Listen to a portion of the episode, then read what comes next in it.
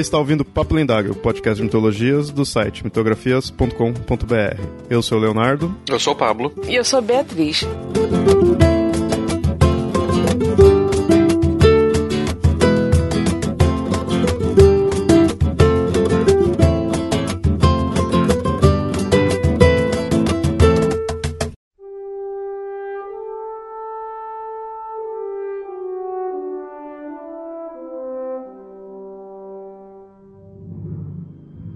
Muito bem, ouvintes. Esse episódio, de fato, tem muito o que falar.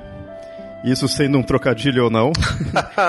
pois algo comum às culturas, além da mitologia, é a linguagem. E hoje veremos a relação de ambas. Com isso, temos a convidada Beatriz, e pode se apresentar aí para os ouvintes. Oi, ouvinte, tudo bom? Para quem não me conhece, eu sou a Beatriz Santos, lá do Ponto G. Sou oficialmente pauteira do Ponto G, mas eventualmente eu também gravo com as meninas. E eu achei muito bacana o convite. Agradeço, inclusive, ao Léo pelo convite, porque esse é um tema muito caro a mim, porque eu sou formada em letras, português e inglês. O meu foco é mais centrado em relação à literatura, que eu sou mestra em literatura comparada, mas a gente termina, obviamente, passando pela linguagem, pela construção da língua, não tem como uma coisa não vive sem a outra. E eu tô muito feliz aqui de estar com vocês, com você, Léo, com você, Pablo, podendo conversar um pouquinho sobre linguagem, mitologia e tudo, o quanto essas coisas estão juntas misturadas na nossa vida. É, mas de fato essas coisas não, não, não dá para separar assim que eu fui fui vendo a pauta, né? Essa daqui o Pablo que começou a pauta já há um tempinho, aí eu fui pondo mais coisas assim, mas aí pesquisando você via que não tinha como. É, sim, o foco, obviamente, falar da relação com mitologias e religiões e crenças, mas não tem como você não falar meio, tipo, da origem da linguagem, né? O que, que seria a linguagem. Isso vem dos primórdios da humanidade junto com mitologias, né? Mitologias também é algo que está sempre ali de, vindo desde o passado, desde os primórdios. Então, acho que a gente vai começar aqui falando algo que é, eu imagino que não seja tão simples, mas temos que falar que é definir o que, que é linguagem. Por alto, eu vi que a linguagem se pode definir como sendo a capacidade humana de criar e utilizar sistemas para a comunicação. Falando em poucas palavras, eu vi dessa forma. Agora, vocês, como que vocês podem definir? Uma definição bem básica de linguagem é bem isso, né? Uma forma que a gente usa para poder se comunicar. A gente está muito acostumado a pensar em linguagem, principalmente de forma oralizada ou então escrita, que daí são as linguagens que a gente vai chamar de linguagens verbais que daí utilizam composição de palavras e verbos para poder passar uma mensagem. Mas você também tem várias outras formas de linguagens não verbais, inclusive linguagens não orais que são verbais, que, né? E aí é toda a confusão, né? Porque assim, se, se, se a gente vai definir tipo ah, uma linguagem que ela é verbal quando ela possui palavra, mas ela também é oralizada ou escrita. Mas é Libras, por exemplo, que é a linguagem brasileira de sinais, ela não vai ser uma linguagem oral, ela não vai poder ser oralizada, né? Uma linguagem escrita ela pode ser, ser transformada em palavra falada, mas a Libras não. Mas ainda assim ela vai ser, vai ser verbal porque tem palavras, tem construção gramatical, tem estrutura de frases, como qualquer outra linguagem. E você também tem as linguagens não verbais. Falar de linguagem também acaba, acaba falando de, de, de comunicação. Né? É interessante, né? Eu fiz o meu mestrado em comunicação e linguagens. E é interessante a gente perceber que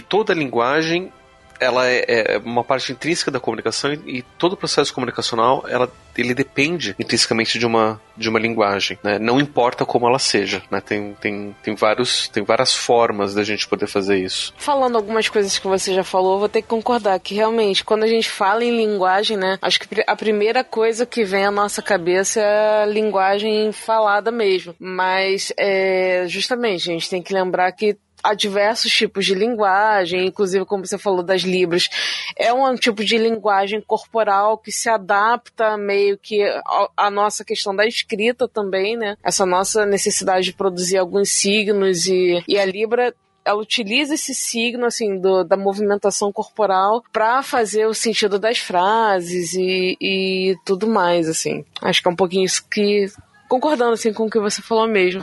E aí é interessante porque geralmente o que a gente vai associar com a linguagem é a língua, que daí é um tipo específico, é um sistema específico de comunicação. É, eventualmente a gente usa como uma, uma das formas da gente poder se, se expressar. E língua muitas vezes a gente confunde também com outra palavra que é o idioma, que é uma língua específica utilizada por um determinado grupo. Né? Então quando a gente fala, por exemplo, de língua portuguesa, A gente está falando de um sistema de comunicação de linguagem utilizado com determinadas regras, com determinadas formas, objetivos e, e sistemas. E aí a gente vai falar do idioma português, que é diferente do idioma brasileiro, por mais que seja a mesma língua. Sim, exatamente, com sistemas diferentes e, e também mesmo usos diferentes e em cada país que tem a língua portuguesa em comum é usada com aplicações diferentes também. Mesmo aqui no Brasil, né, a gente vê isso, os regionalismos, aqui no Sudeste a galera usando a língua de uma forma, em outros locais reutilizando essa língua e ressignificando essa língua também de uma,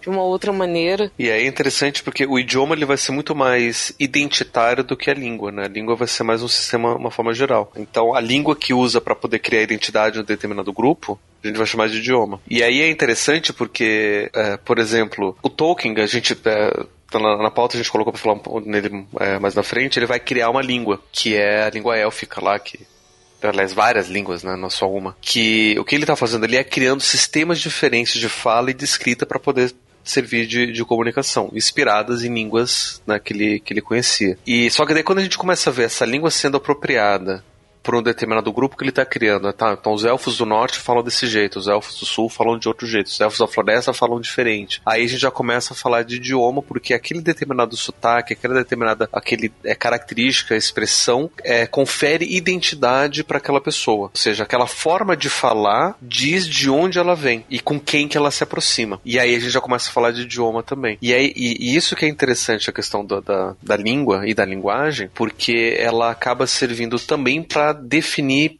identidades e personalidades. Sem dúvida.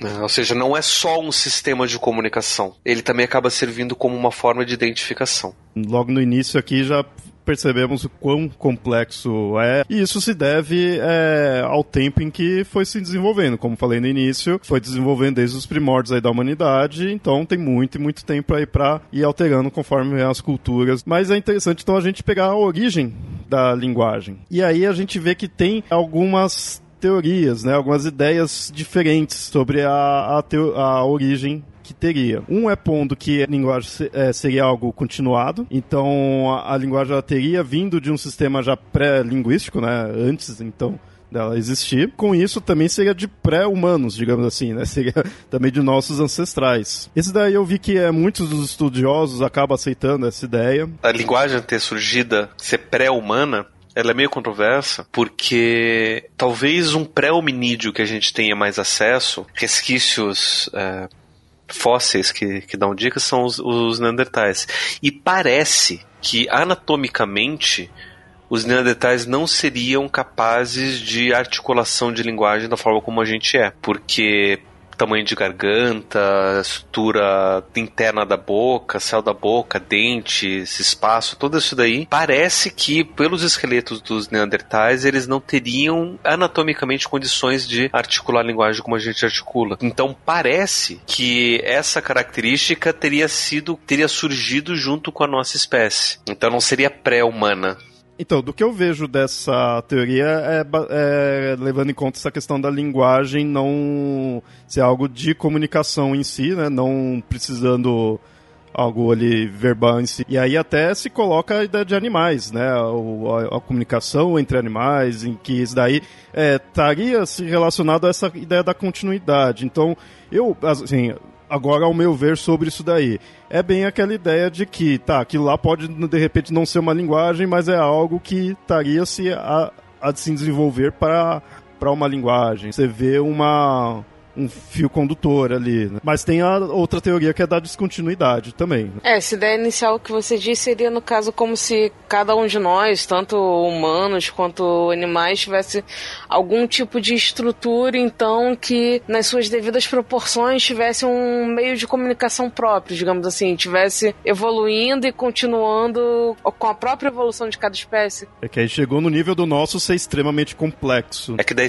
aí tem um, um problema que é interessante na verdade, uma característica própria da linguagem que a gente tem que prestar atenção, que a linguagem não é só uma forma de comunicação, mas também é uma ferramenta de coesão social. Então isso vai, é, a linguagem ela vai existir ou a gente pode dizer que existe linguagem em animais sociais. Então, por exemplo, a gente pode dizer que a dança da, das abelhas é uma forma de linguagem que se usa com as abelhas. Mas tigres, por exemplo, que vivem sozinhos e é cada um por si, não teria tanta linguagem assim.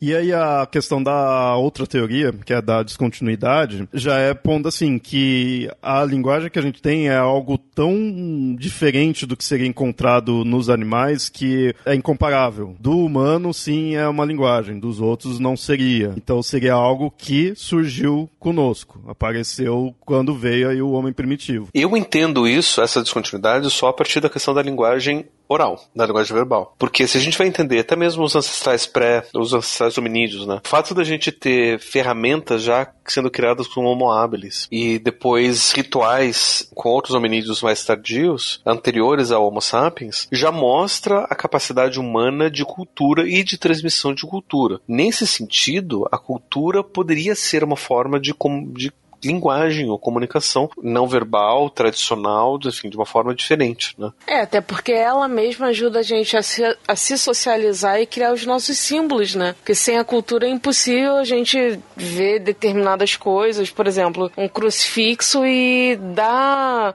dar todas as significações que aquilo ali pode ter pra gente, só por meio da cultura mesmo. Então acho que nessa descontinuidade realmente eles não estão levando em conta outras questões, é só a fala mesmo e como ela se interrelaciona com o ambiente, né? Se bem que considerando o defensor da teoria da descontinuidade, segundo aqui a pauta, o Chomsky, não gosto do Chomsky, então eu já vou criticar, já vou achar que ele tá sendo tá defendendo isso porque ele não sabe o que ele tá falando. Não, brincadeira. É, tadinho do Chomsky.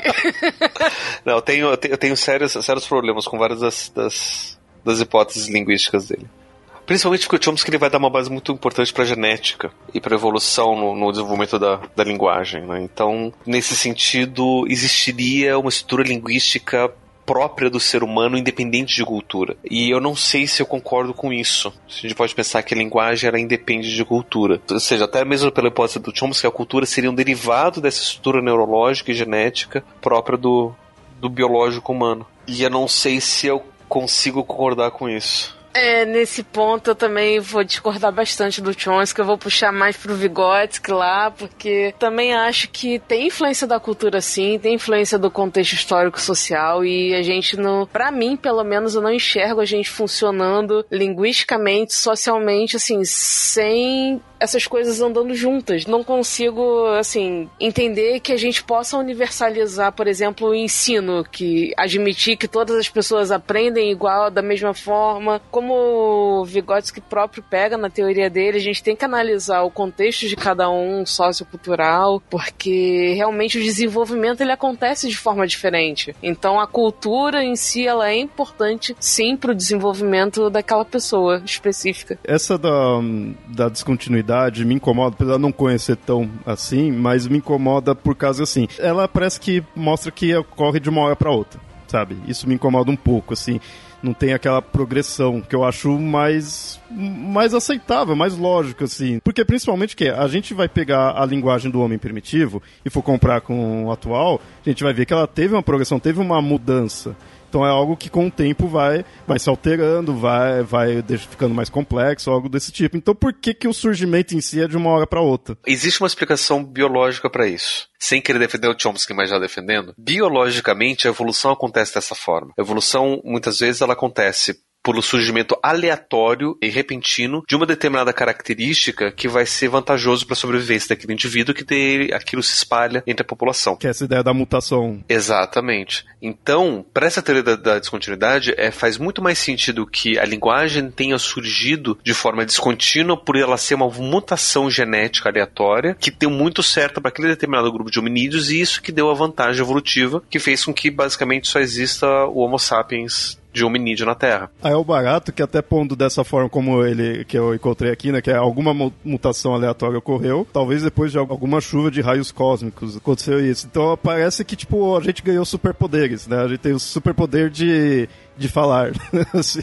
Em tese, seria mais ou menos isso, né? A questão da chuva de raios cósmicos eu, eu, eu, dispenso nessas explicações, porque a gente pode ter essas, essas mutações aleatórias. Tanto é que o, não é só o ser humano que é capaz de fala, né? Você tem, por exemplo, papagaios que conseguem oralizar as mesmas palavras que a gente oraliza, e alguns papagaios individuais são capazes de aprender como responder e ouvir e se comunicar de certa forma. Mas por que, que a gente não vai dizer que essa é uma característica dos papagaios? Porque eles não se, eles não criam uma cultura em torno disso. É um papagaio específico que você consegue ensinar isso. Alguns é, outros primatas, principalmente gorilas e chimpanzés, você consegue ensinar linguagem de sinais, já que eles não têm o um aparelho biológico de, de oralização, mas eles conseguem aprender linguagem de sinais. E parece que alguns desses animais que foram ensinados linguagens de sinais alguns anos atrás passaram adiante para os seus filhos e isso está virando uma questão de, cultural daquele determinado grupo que aprendeu essa linguagem. Agora a gente está conseguindo ver novas gerações que aprenderam dos guri, do, dos membros anteriores e não necessariamente de humanos. Então parece que ali você tem uma certa capacidade também de usar a linguagem e de construir cultura em torno disso. O que já meio que desprovaria o Chomsky, porque essa característica própria humana do cérebro ela não seria tão própria humana, porque você tem também o desenvolvimento de outras formas diferentes de linguagem de outras espécies. É, esses dos macacos com sinais dominam o mundo e viram o planeta dos macacos. Mas, mas, é mais mas, ou menos assim. Quase isso. Mas é interessante. Fica a dica aí dessa última trilo, da, dessa trilogia que fechou recentemente, que eles é, dão bastante foco nisso daí. Principalmente o terceiro filme. Né? O primeiro, que mostra muito a questão dos sinais, e o terceiro aí. Fica a dica que mostra bem isso daí, é bem interessante. Não, bem interessante esse estudo com, com, feito com primatas, né? Que eu não sabia, assim, que tinha essa coisa de terem ensinado li, Libras, né? E passado adiante pelo, pros, pros descendentes e tudo mais. Achei bem interessante essa pesquisa, não, não sabia disso. Agora eu não me lembro o nome dela que é uma, uma, primatóloga que foi, ficou anos na África junto com gorilas. Mas enfim, foi uma sugestão para o ponto G fazer sobre ela. Sim, sim. É, já, sei, já sei que tá, você tá falando, deixa eu só procurar aqui. tá na lista de pautas. o nome dela que eu sei que é. é. Não, tá, tá, com certeza. Uh -huh. E, e, aí ela chegou a conviver com eles durante muito tempo, e se não me engano, se não foi ela, foi alguém do grupo dela, chegou a ensinar é, linguagem de sinal para alguns desses gorilas. Não, não, é Libras, né? Libras é a linguagem brasileira de sinal. Também, eu não sei qual linguagem que foi usada ou se eles criaram uma linguagem simplificada de sinais para os gorilas, porque os gorilas eles não têm, mesmo aqueles que vivem em cativeiro, que são ensinados muito muitos sinais, eles não têm um vocabulário tão grande. Né? Então não sei se é uma linguagem simplificada, não sei o que, que é. Sim. Ah, gente, só reiterando aqui, é a Diane Fossey, que viveu com os gorilas e teve todo esse trabalho, sim. E aí beleza, foi ensinado, teve toda essa, essa pesquisa, ótimo, os humanos saíram de lá e foram publicar suas, suas pesquisas. Décadas depois voltaram e encontraram gorilas se comunicando usando linguagens de sinais.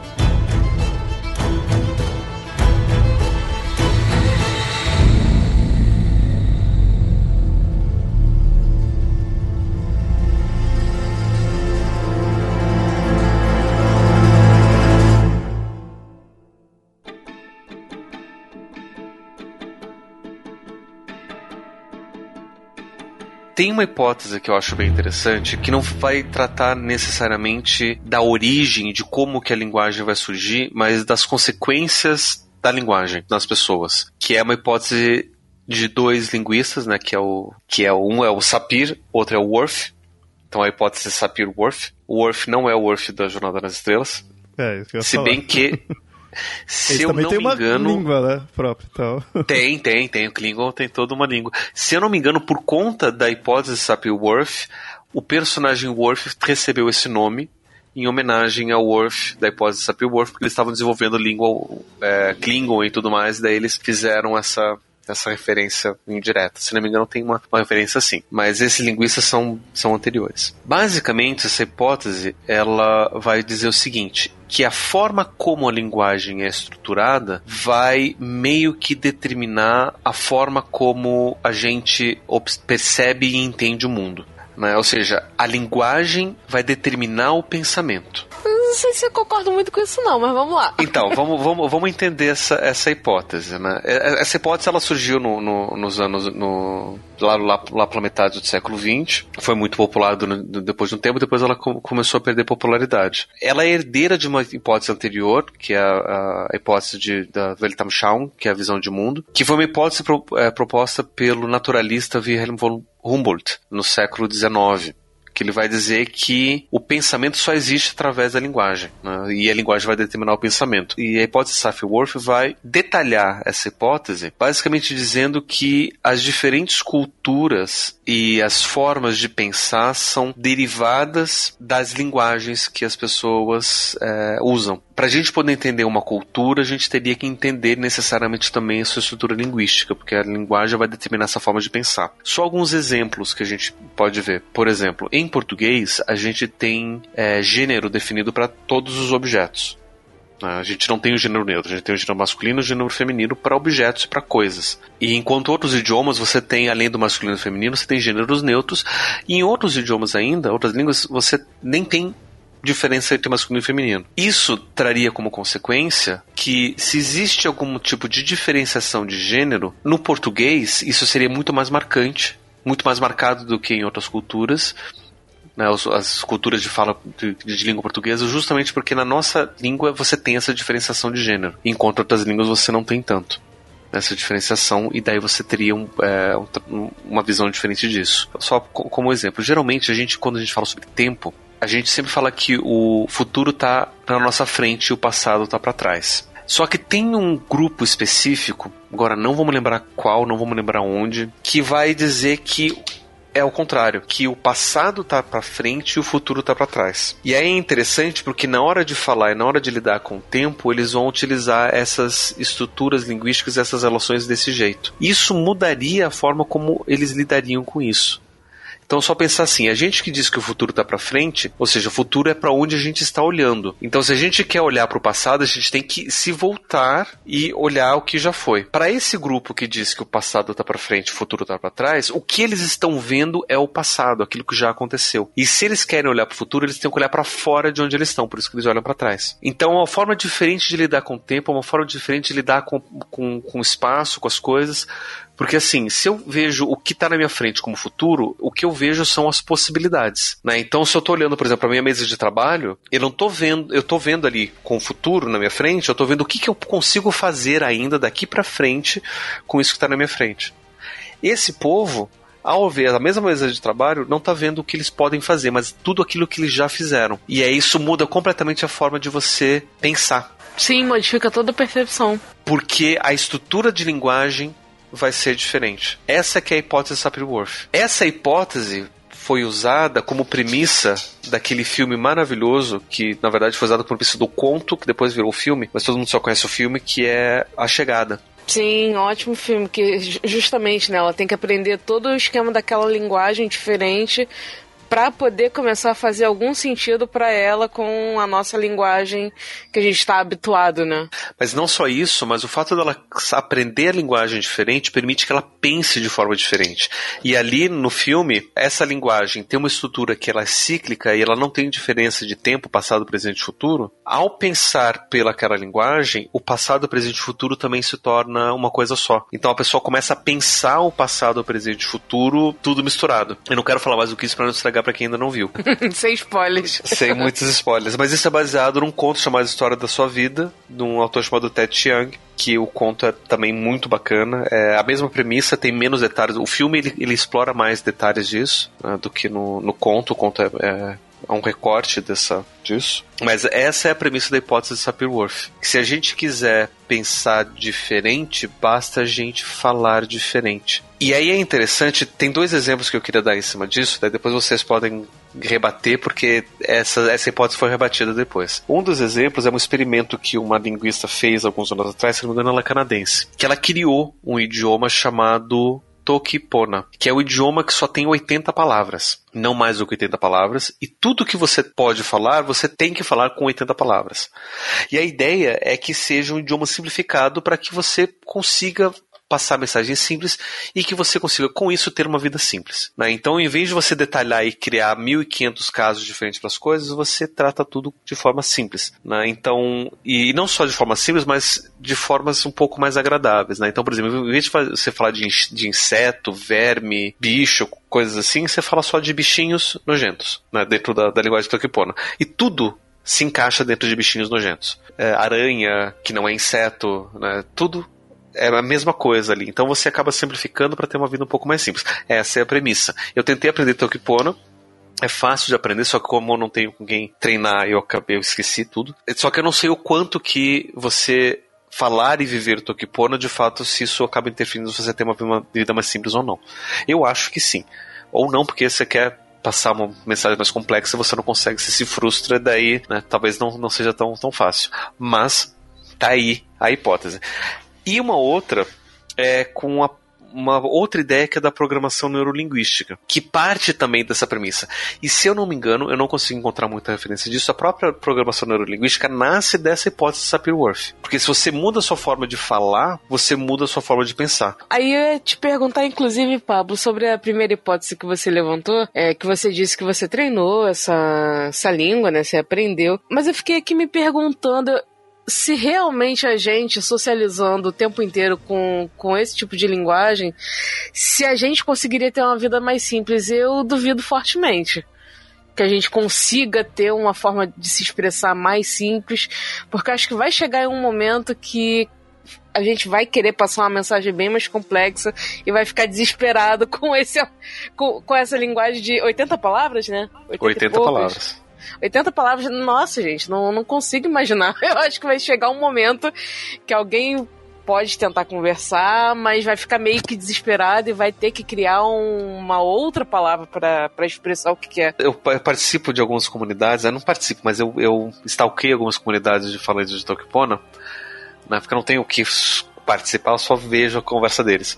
E aí um deles estava tentando fazer um tratado de matemática em Tokipona, para mostrar como é que seria possível pensar matemática, adição, subtração, álgebra, aritmética, todos esses processos. E o cara estava se debatendo, inclusive, em conceitos. Né? Então, por exemplo, os números irracionais, ele estava chamando de números malucos. Tem a palavra para maluco lá. Né? Em, Tokipona. Porque irracional é maluco, né? Uma coisa a ver com a outra. O problema é que os números irracionais não tem nada a ver com ser estranho ser maluco. O número irracional é só o número que você não consegue separar, dividir entre razões, né? E dividir certinho. Mas não é que ele é maluco. Né? Tudo bem que pi é um número irracional ele é meio estranho, mas não, é a mesma coisa. Daí você acaba passando uma mensagem que não é aqui, né?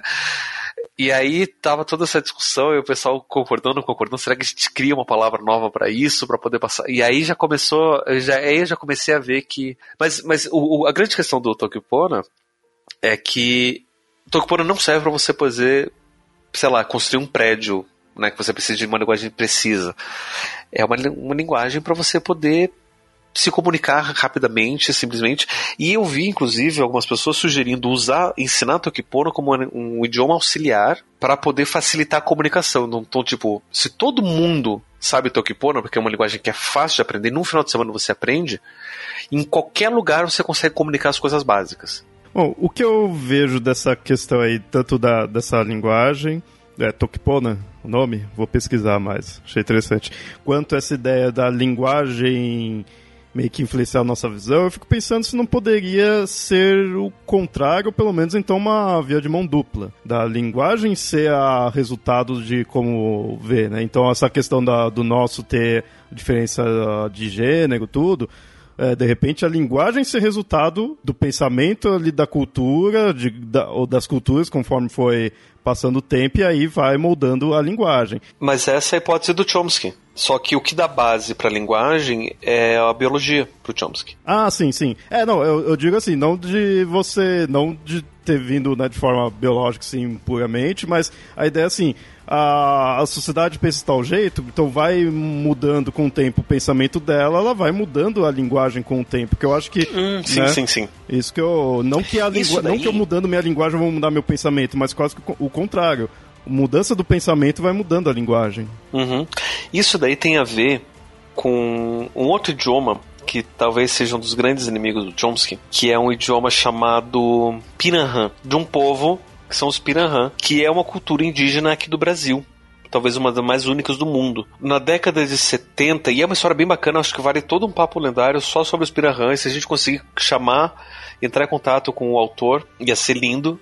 O nome dele é Daniel Everett. Ele era um missionário cristão que veio para o interior do Brasil, lá para o Amazonas, para tentar espalhar a palavra de Deus entre os índios. E ele acabou caindo nessa tribo dos Pinanhã. E aí ele foi aprendendo o idioma, como é que eles falam para poder se comunicar. Daniel, ele tentava explicar quem era Jesus e os índios não entendiam. Ah, mas você conhece Jesus então?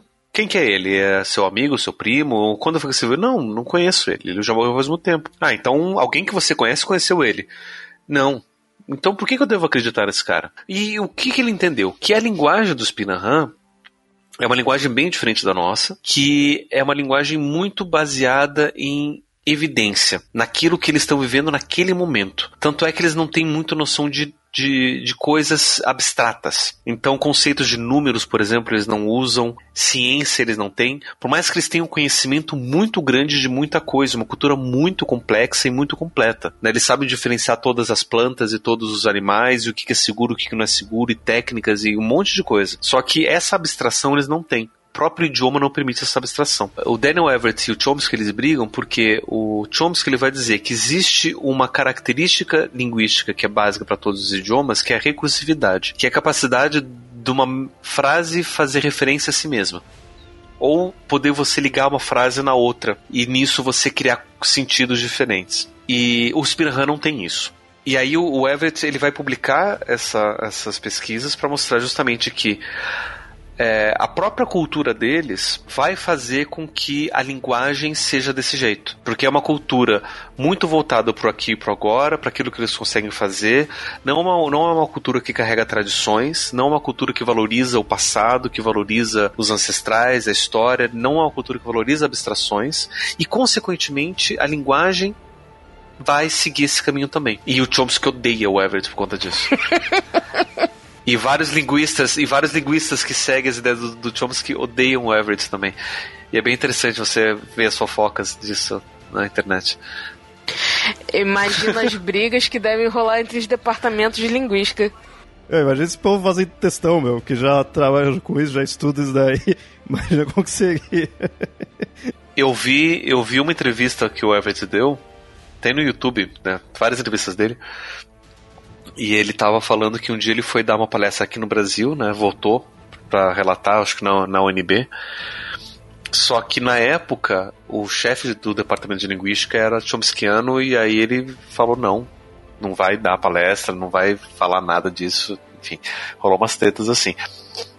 Não sei se é verdade, não sei se o Danny tá, se o está exagerando, mas continuando aqui, a gente também acaba tendo outras outras teorias aí. Então, vocês ouvintes aí que conhecerem aí mais o assunto, quiserem falar, conhecerem mais alguma hipótese, algo, fique à vontade, que também não dá pra gente se aprofundar em todas aí. A gente tem que falar de pelo menos mais uma do Vygotsky, né, que é a que a Bia já citou, que ela gosta bastante. Mas basicamente eu, eu só vou dar uma introdução, depois a Bia vai pode tecer todos os, os elogios pro Vygotsky, que eu acho que ele merece todos os elogios mesmo. O Vygotsky, ele era um psicólogo soviético. Na verdade, ele era um professor de, de literatura. E ele foi convidado pelo Partido Soviético Comunista, logo depois da, da Revolução, e ele lutou durante a Revolução Soviética também, para montar uma proposta de psicologia que fosse baseada no materialismo histórico dialético.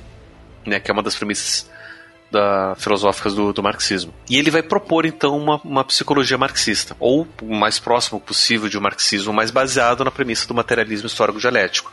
Isso quer dizer o quê? Que a gente vai considerar principalmente as bases materiais, ou seja, a questão biológica, a construção é, física da, das coisas e não ideias anteriores. E aí, para poder explicar o materialismo, tem que explicar o Hegel, que é um outro caso. O Marx estava criticando o Hegel. O Hegel vai propor o historicismo dialético, que é o historicismo ideal, ou seja, que a história vai se construir a partir do embate de ideias. E ele vai criar o conceito de Zeitgeist, que é o espírito do tempo. Que são ideias que fazem parte disso, nossas transformações das ideias que fazem movimentação da história.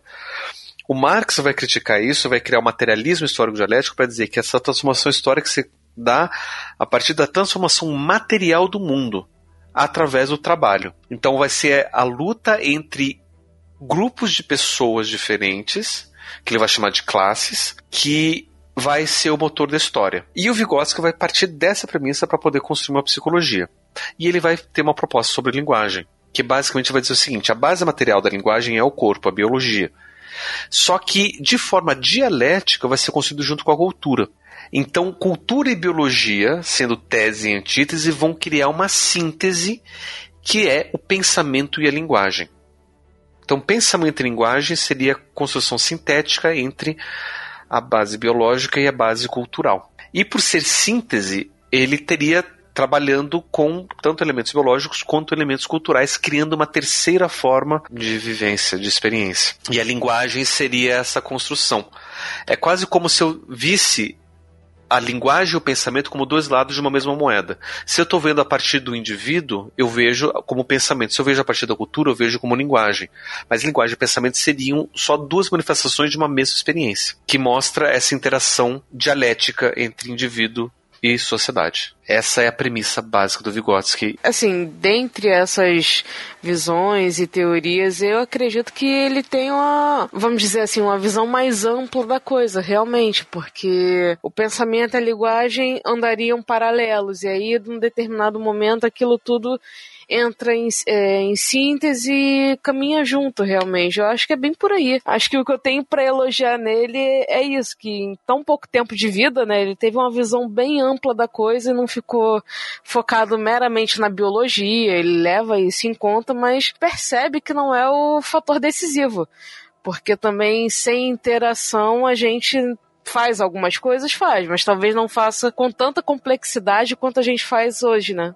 Engraçado e um pouco triste, né, que ele morreu tão jovem assim, em 1934, e a gente aqui, pelo menos no Brasil, só foi começar a estudar as teorias dele lá pelos anos 60. Então, vocês vejam, tem muita produção mesmo que a gente estuda há pouquíssimo tempo. Mas, mas, eu achei interessante por essa coisa de não excluir, ele acaba olhando um, como um, um todo, né? Ele vê a relação entre não é algo de antes estava muito excluindo, né? Não, é essa questão só da linguagem, é biológico, só tudo isso daí, ele tá vendo um, como um todo. Ele não está não tá separando. Exato, porque as outras teorias parecem muito isso, né? Ou é uma coisa só, ou é outra, muito separada. Ele não, ele olha que.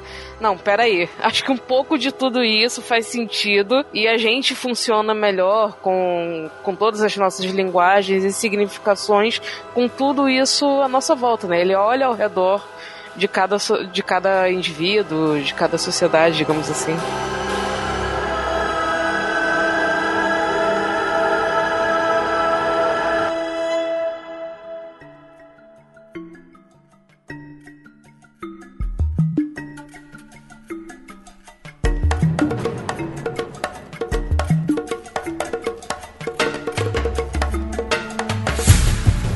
A gente tinha falado no início rapidinho sobre questão de linguagem verbal, oral, né? Quando, quando não é verbal também, tudo. Mas eu, eu admito, na minha cabeça eu sempre pensava assim, linguagem verbal seria algo oral, né? Você estar falando ali seria praticamente sinônimo. E aí quando é não verbal. E a linguagem escrita? É, não, ou a, ou a escrita, ou a escrita, ou a escrita. Mas assim, se fosse, não só falando, mas eu, eu quiser assim, com a ideia de palavras, né? Você está utilizando a palavra em si. Agora, uma imagem, eu pensaria já, poderia passar uma linguagem não verbal, né? Não sei se fica só nisso. Seria. Depende, depende de como que você pensa isso. Porque, por exemplo, hieróglifos são imagens são desenhos, mas é uma forma de escrita.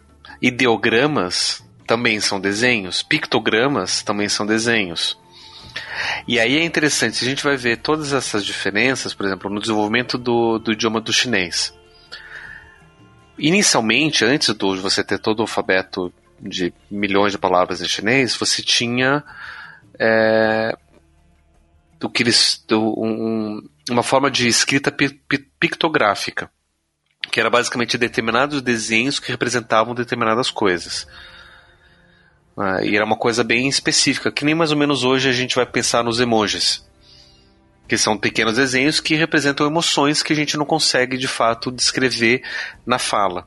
né, ou, ou, na escrita, né, que a gente tem na nossa linguagem falada, né, pelo, pela entonação, pela, por essas coisas, só que na linguagem escrita a gente não tem, então a gente criou o emoji como uma, um desenho que representa isso.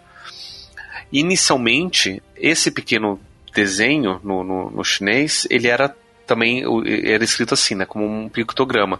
E depois ele foi virando um ideograma, ou seja, esse desenho ele ficou mais complexo e passou a representar ideias. E até a gente ter o as, a escrita, não, não é nem um alfabeto, mas é uma escrita ideográfica chinesa que não deixa de ser desenho, mas que representa uma série de coisas. E dependente, dependendo de como ele é usado, vai representar coisas diferentes. Mais ou menos como o emoji. E aí eu pergunto pra você, o emoji, ele seria uma linguagem verbal ou não verbal? Sim, isso que é interessante pensar. Eu fico pensando se também não dá pra você colocar uma, uma divisão única e clara, assim, né? De um lado de um, do outro lado do outro. De repente algo fluido ali. De dessas, assim, trabalhar um meio termo, talvez. Porque, querendo ou não, se você for pegar, tipo, uma letra, uma palavra vai, é a junção das letras. Se você pegar uma letra, não deixa de ser, é escrita, ela não deixa de ser uma imagem. Pelo menos ali, ela é escrita em si. Você vai pronunciar, vai ter o som, vai ter toda a complexidade dela. Mas você escrevendo ela, ela não deixa de ser uma imagem. Sim, como você escolhe aquela imagem, né, para determinadas palavras específicas ou em cada idioma para você significar cadeira, você em português utiliza aquelas letras de uma forma, em inglês você utiliza de outra forma também. Mas assim, o, a gente pode fazer uma diferenciação né, entre o verbal e o não verbal. O emoji, por exemplo, é uma linguagem não verbal. Ela é escrita, mas ela é não verbal. Ela é desenhada, né? Por que, que ela não é verbal? Porque ela não tem uma estrutura de palavras. Tanto é que se eu vou tentar transformar esse desenho do emoji em palavras, eu vou dizer, ah, é um emoji de carinho, de sorriso, de sei lá o quê. Ou eu vou transformar na reação. Então, por exemplo, coloco lá uma, um emoji de um cara rindo, eu não vou falar emoji rindo, eu vou rir.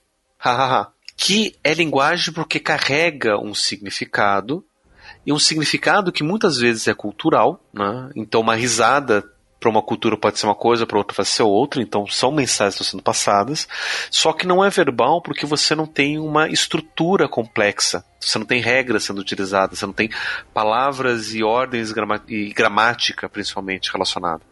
Por isso que muitas vezes, quando você vai conversar com alguém que não fala o seu idioma, você faz gesto, você faz alguma coisa para tentar passar a mensagem e você consegue. A pessoa entende.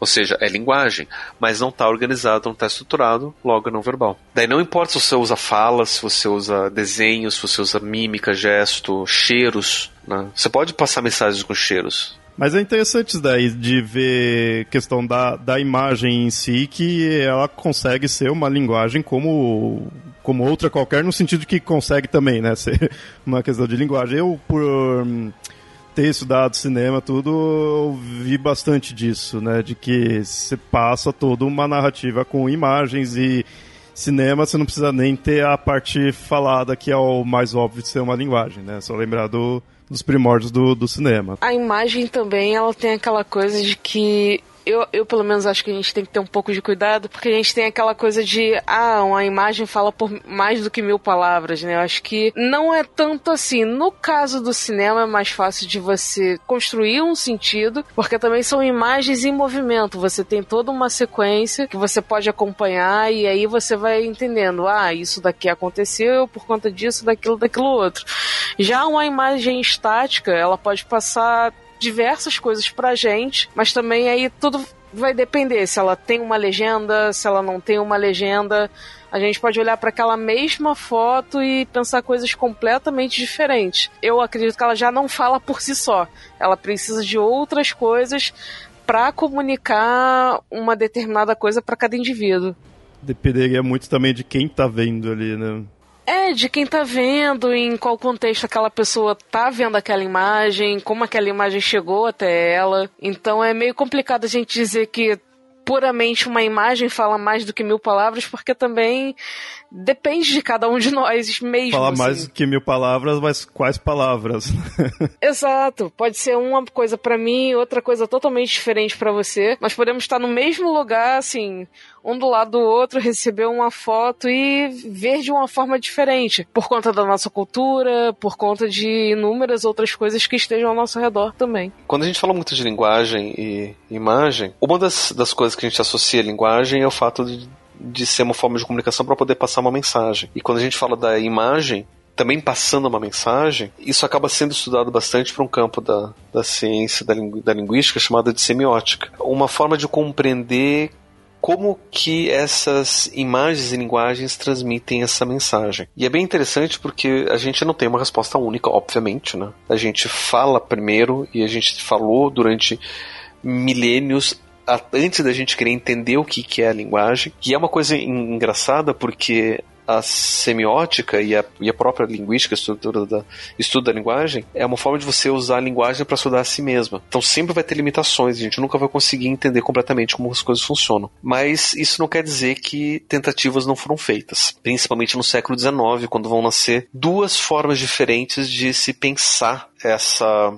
essa relação entre sentido e linguagem, ou, ou e, a, e, a, própria imagem, né, como sendo capaz de transmitir o sentido. É o que é a teoria do estruturalismo e o do funcionalismo. Não são as únicas, mas são talvez as mais clássicas, né, que todo mundo que vai estudar linguística na faculdade vai, vai pelo menos conhecer. Basicamente, o que acontece? No século XIX surgiu um cara chamado Ferdinand de Saussure. O Saussure ele vai propor que a linguagem ela é composta por estruturas básicas, que vai mostrar a relação entre o significante e o significado para junto formar um símbolo. O significante é a parte material da linguagem. E o significado é a parte imaterial da linguagem.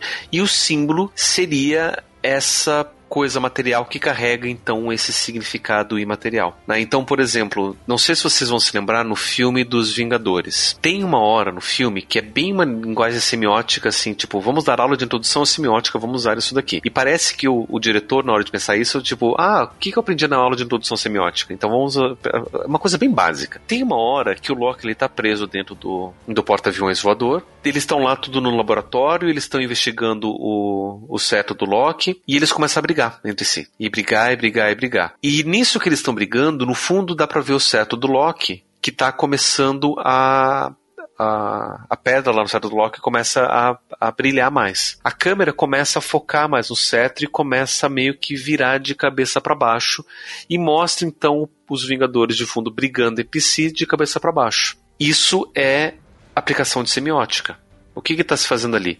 Ali está pegando aquela imagem que é inverter a, a, situação, tipo pegar a cena e virar de cabeça para baixo, para passar e, e, colocando como centro focal da cena o cetro, para passar a mensagem de que o cetro está provocando essa inversão dos papéis ou dos valores dos jogadores. Ou seja, você tem ali uma parte material, que é a cena, e você tem o significado que está sendo associado e a gente vive esse símbolo. É possível passar esse mesmo significado de outras formas? É, basta a gente mudar então o significante. É possível esse mesmo significante passar um outro significado? Também. Basta ser construído de tal forma que passe um outro significado. Então vão ser símbolos diferentes. Essa é a proposta básica do estruturalismo do Saussure. Básico, porque tem uma coisa bem mais complexa. Mas basicamente entender que significante e significado e símbolo são estruturas fundamentais da linguagem, seja ela verbal ou não verbal, e consequentemente das imagens que participam dessa questão da linguagem. E muitas leituras que a gente faz com base estruturalista, inclusive a gente pode entender, fazer uma leitura mitológica do, de forma estruturalista, quem vai fazer isso muito bem é um cara chamado Claude Lévi-Strauss.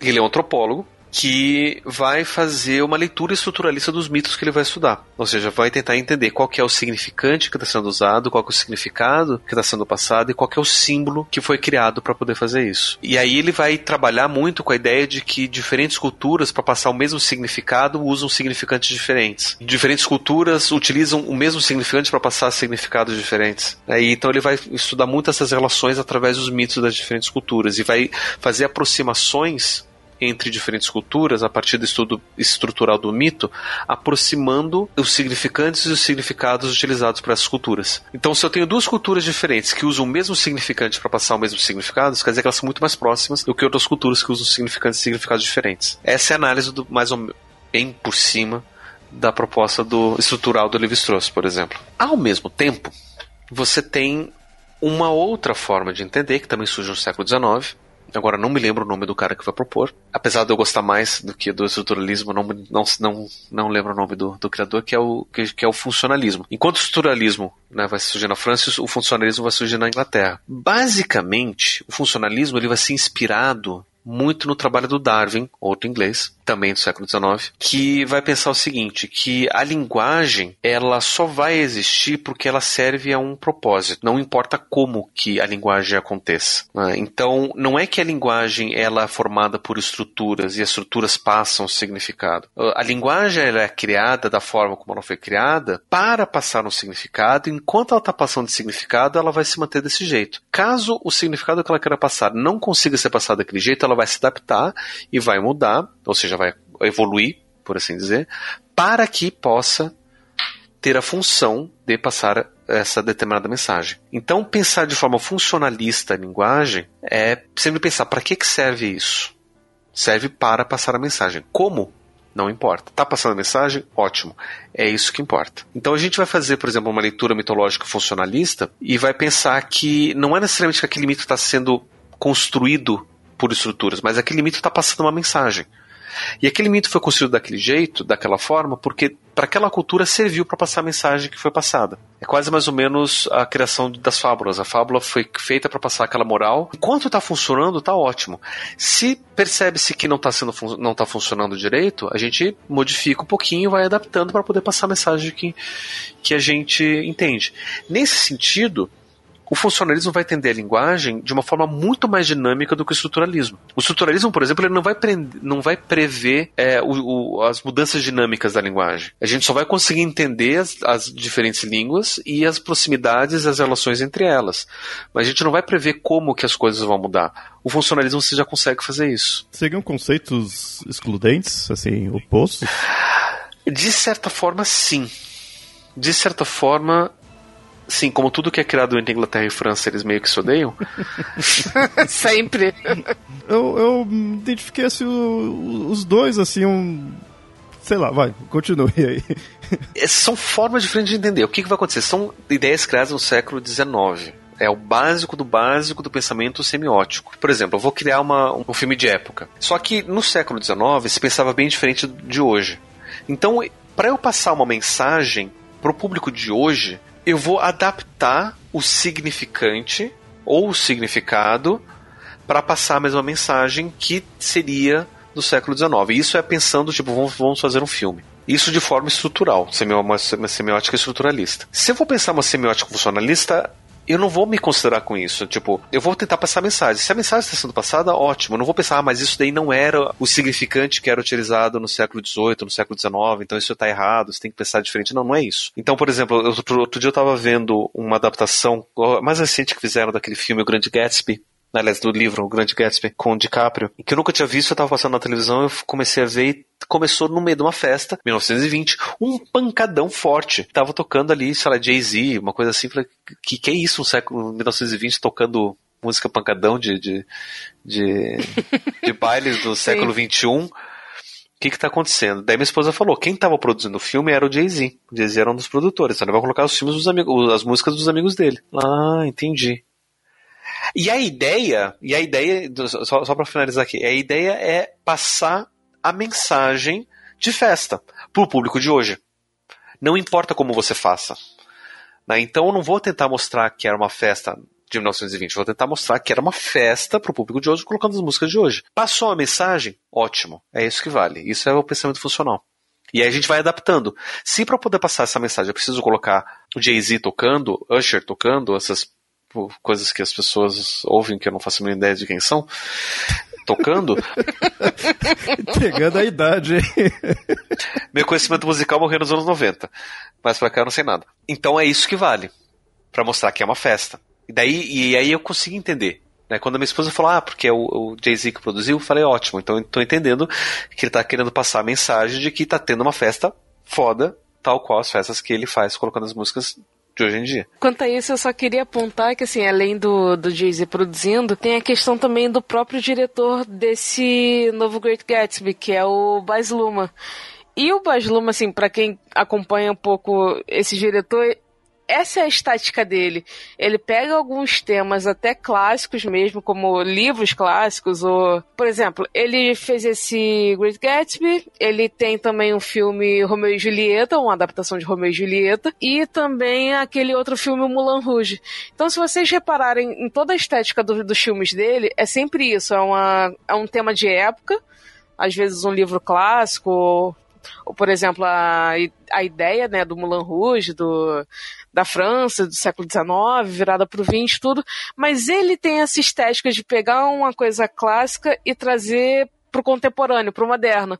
Então ele usa todo o figurino de época, mas ele usa música atual, ele tem uma linguagem totalmente diferente, por exemplo, no Romeu e Julieta, em vez dos Capuletos e os Montecos usarem espadas, são, ele trata como se fossem duas grandes gangues que ficam se matando entre si, cada uma utilizando pistolas, em vez das carruagens são os carrões, os caras descolados, então... Esse Mesmo usando diretor... o roteiro do Shakespeare Exato, do século XVI. Exatamente, ele traz para uma linguagem atual e aí ele utiliza outros elementos que são mais acessíveis pra gente, né? Acessíveis para outros jovens. Por exemplo, a questão das gangues, as brigas, as, as músicas, seja o rap, seja o rock, para trazer o público e mostrar que, olha, a gente pode tratar de um, uma coisa clássica, mas pode trazer essa temática diferente aqui também. E também por isso ele é muito odiado por muita gente, né?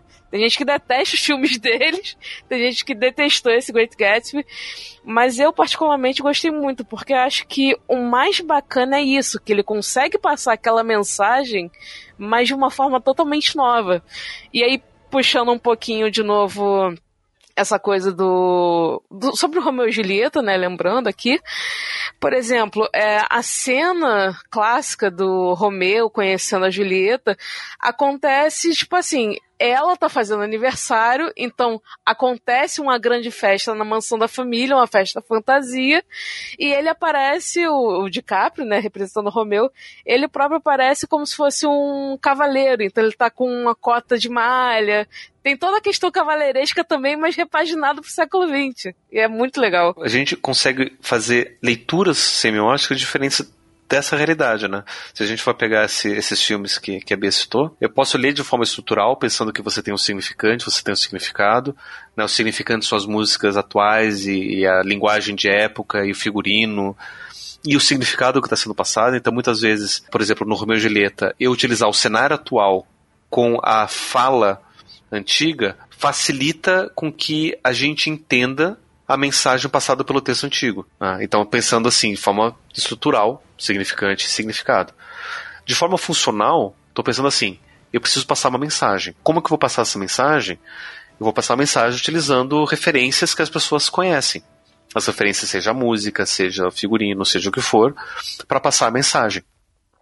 E aí, então, sendo eficaz, tá ótimo. E aí eu vou sempre adaptando. E esse diretor, ele consegue fazer essas adaptações. Eu não sabia que era o mesmo diretor de todas elas. Mas é interessante porque ele, é, todos esses exemplos são boas adaptações nesse sentido que eu consigo simplesmente ver. É uma forma eficaz de passar a mensagem. Muita gente não gosta por isso, né? porque às vezes acha que uma adaptação clássica seria melhor. Mas eu acho bem interessante, porque de certa forma ele ajuda, por exemplo a quem diz que não gosta de texto clássico, ah, eu vou, vou ter que ler Shakespeare, que coisa chata e tal. Não, ele traz uma nova roupagem, deixa essas pessoas mais próximas, né, da literatura, até com o próprio Fitzgerald agora no, nesse Great Gatsby. E justamente ele consegue passar muito bem a mensagem. Então, a gente pode estranhar que no início do século XX esteja tocando um pancadão de Jay-Z, mas você compreende a mensagem da, da grandiosidade daquelas festas que eram dadas pelo Gatsby. E é interessante porque, se a gente vai pegar a semiótica estruturalista do Saussure, tem uma palavra aí que a gente cita direto no papo lendário, que é a ideia do símbolo. Que o símbolo para o Saussure é uma coisa específica, né? Que é a, uma imagem que carrega significado. E pode ser um significado específico uma imagem específica. Não, tem problema. Que a imagem em si só sem significado, ela vai ser o significante, o significado sim sem a imagem vai ser o significado. Enfim, o significado. Mas junto vai se formar o símbolo. Só que o, sim, o simbolismo ele se expande para além disso. E aí é interessante porque na, também no século XIX, vai surgir um cara chamado Arthur Schopenhauer, que vai escrever um livro chamado O Mundo como Vontade de Representação. E ele vai propor, adaptando a proposta dele, que é uma proposta mais filosófica, existencial, é, aplicando na, aqui na nossa discussão, quase como se as, as, a linguagem e as imagens fossem representações daquilo que de fato é. Só que aquilo que de fato é eu nunca vou conseguir ter acesso direto. Eu só vou conseguir viver o mundo através das representações. Então a linguagem seria uma forma de representar o mundo, que eu não consigo viver ele diretamente. Tanto é que ele vai colocar, por exemplo, a música clássica, que não representa diretamente algo do mundo, como sendo talvez uma das formas mais sublimes de arte, porque é, uma, é um uso específico da linguagem e da representação que afasta a gente do contato direto do mundo. É, isso me lembra um pouco. Não, não posso dizer que seja igual, até porque li muito pouco Schopenhauer, mas me lembra um pouco com um, com a ideia do Platão, né? Do, do mundo das ideias e o mundo sensível, inteligível. Filosoficamente eles são, são aproximados. E aí a gente vai ter essa ideia da imagem como sendo representação. E o símbolo como sendo uma representação de outra coisa. Né? E só que existem outras é, leituras que vão mostrar que o símbolo ele não vai estar representando uma outra realidade. O símbolo ele vai ser a própria realidade. E quem vai trazer essa outra visão do símbolo ser a própria realidade é um povo que vai se juntar num grupo chamado de Estudos do Imaginário, Filosofia do Imaginário. Entre eles a gente tem o Bachelaro, de Rama, Fesoli. Esse povo vai trazer essa visão de que o símbolo é a realidade. Por exemplo, se eu vejo alguma coisa que eu consigo representar por uma palavra, não é que é, ou tirar uma foto, construir uma imagem, não é que essa imagem representa algo, essa palavra representa algo, mas a própria palavra e a própria imagem, mesmo que criadas, elas são a própria realidade. Então, a, uma casa e a foto da casa são coisas diferentes, obviamente. Mas de uma visão representacional, a foto da casa representa a casa. É um, é um, é um substituto da casa. Da parte de vista do imaginário, a foto é uma própria realidade em si que não tem nada a ver com a casa. É uma forma diferente da gente poder entender. Por quê? Porque isso vai dar duas visões diferentes da gente entender o significado atrelado ao símbolo. Isso que é importante. Porque o símbolo, como sendo aquele significante com o significado, se eu parto de uma perspectiva representacional do símbolo, ou estrutural no caso, o significado ele vai ter que ser interpretado. Eu vou ter que dizer o que está, onde que está esse significado por trás dessa imagem. Tá? Então, por exemplo, a psicanálise, como uma forma de leitura estrutural também nesse sentido, ele vai dizer que uma imagem de um sonho, um determinado sintoma, vai apresentar um significado que está por trás dessa imagem. Já na leitura diferente, onde o símbolo ele não vai estar tá representando, mas o símbolo vai ser a própria realidade, os significados eles não vão estar escondidos, os significados vão estar sendo revelados pela imagem. É mais ou menos assim. Se eu tiro uma foto, se eu olho de uma forma representacional, a foto vai estar escondendo o significado da casa, que é a própria realidade da casa. Se eu olho de uma forma de vista, de um, de um ponto de vista imaginal, a foto vai estar revelando o segredo, não escondendo. Né? Então, são leituras diferentes que a gente faz da mesma imagem. E, depois, e isso é importante, eu não sei se vai caber aqui, mas quem sabe num episódio futuro, na hora da gente poder interpretar os mitos. Vamos pensar um mito, por exemplo, como uma imagem. Será que esse mito que eu estou contando ele está escondendo um significado que eu tenho que decifrar? Ou será que esse mito que eu estou contando ele está revelando um significado que eu tenho que viver? É, eu me inclino muito mais pelo segundo. Eu também. Mas tem muita gente, muitas leituras e muitas interpretações de, de mitos que fazem a primeira. Né? Ou seja, aquela imagem foi utilizada porque aquela imagem esconde um significado a gente tem que decifrar qual que é ele. Então é interessante até para o ouvinte saber disso, porque dependendo do estudioso, do leitor que ele vai do, do, autor que ele vai ler sobre mitologia, ele pode trazer essa, é, uma dessas diferentes visões. Eu, eu até entendo essa ideia de, ah, não, então ver o mito, então vamos decifrar, mas eu sou muito mais inclinado com essa ideia de que o mito ele já está passando algo ali. Que nem falou o negócio da foto. A foto da casa por si só já é algo, sabe?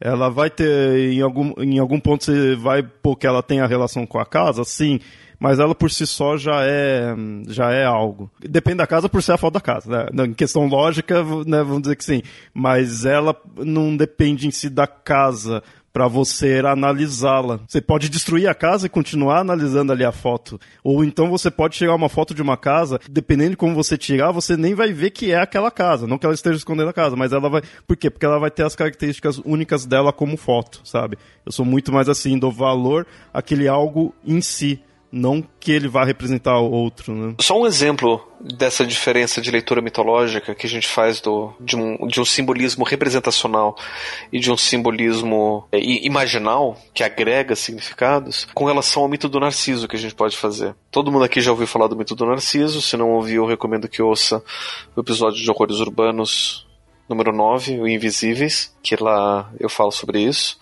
A leitura psicanalítica é uma leitura representacional, ou seja, o Narciso está representando uma realidade psicológica. E a realidade psicológica que o, que, que o Narciso representa é a realidade do autoerotismo. Porque o Freud parte da premissa de que a, psicologia, ou que o, o psiquismo do sujeito ele é erótico, e o narcisismo, o narcisismo ou o narciso enquanto mito, ele está representando essa realidade autoerótica, né, do sujeito se apaixonar por si mesmo. Então, essa é uma leitura que a gente pode fazer, que seria pegar a imagem, o mito, representando uma realidade que está escondida por trás da imagem. O Jung ele já vai fazer uma leitura mais imaginal disso, né? Ele vai pegar o, Narciso não enquanto o, o mito, não como está escondendo, mas o que, que o mito está revelando, o que, que o mito está mostrando para gente. E a leitura que Jung faz é que no momento que o Narciso olha para si mesmo e se, e se observa, ele se perde ali. Mas ele se perde não porque ele está se apaixonado por si mesmo, ele se perde porque ele não se permite ver para além do próprio reflexo. E ver a beleza do mundo, ver a beleza dos outros. E aí é interessante porque o próprio Narciso, durante toda a história, ele é assim, ele nunca observa mais ninguém. Ele nunca percebe ninguém. As pessoas que querem ele, que se apaixonam por ele, ele não tá nem aí pra isso. E quando ele finalmente se vê, é a mesma realidade. Ou seja, existe ali esse significado de eu não tá vendo nada além de mim mesmo. E eu perder toda a vida e todo o amor e toda a beleza que acontece para além disso. Ou seja, eu não estou querendo dizer que essa imagem representa algo. Eu estou pegando o que, que a imagem está mostrando. Está mostrando exatamente isso. Narciso não se preocupa com os outros. Narciso, ele olha apenas na superfície. Então, esse seria o, o, a falha do Narciso, né? a falha trágica do, do, do, Narciso que essa leitura mais imaginal permitiria ver. É uma das leituras imaginais possíveis. Só para poder ilustrar é, essas análises diferentes, partindo dessas perspectivas simbólicas e semióticas diferentes.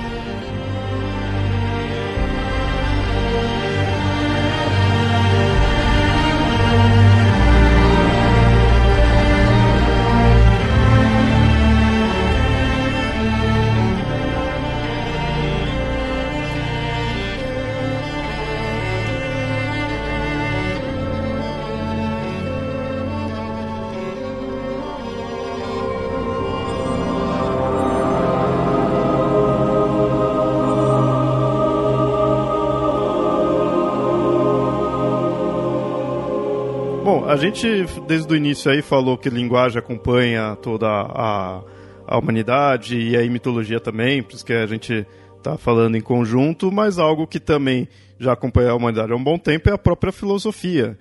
Então é possível também ter a relação da filosofia com a linguagem. Desde sempre a filosofia e a linguagem têm andado juntos mas eu acho que isso vai ser só no século XX que a filosofia vai se preocupar com a linguagem enquanto objeto de análise. É, recente. E é, é bem recente. Assim, a ferramenta principal da filosofia sempre foi a linguagem. Tanto é que, por exemplo, o Aristóteles vai desenvolver muito da filosofia dele e da lógica que ele vai propor, assim, a, os silogismos e, e, os, e os métodos que ele vai propor se utilizando de linguagens e de análises linguísticas até. Né? Tipo, se, essa, se isso faz sentido com a realidade ou não e tal. Mas é. Mas ele. Eu não me lembro. Eu posso estar errado porque eu não sou filósofo da linguagem, eu só conheço.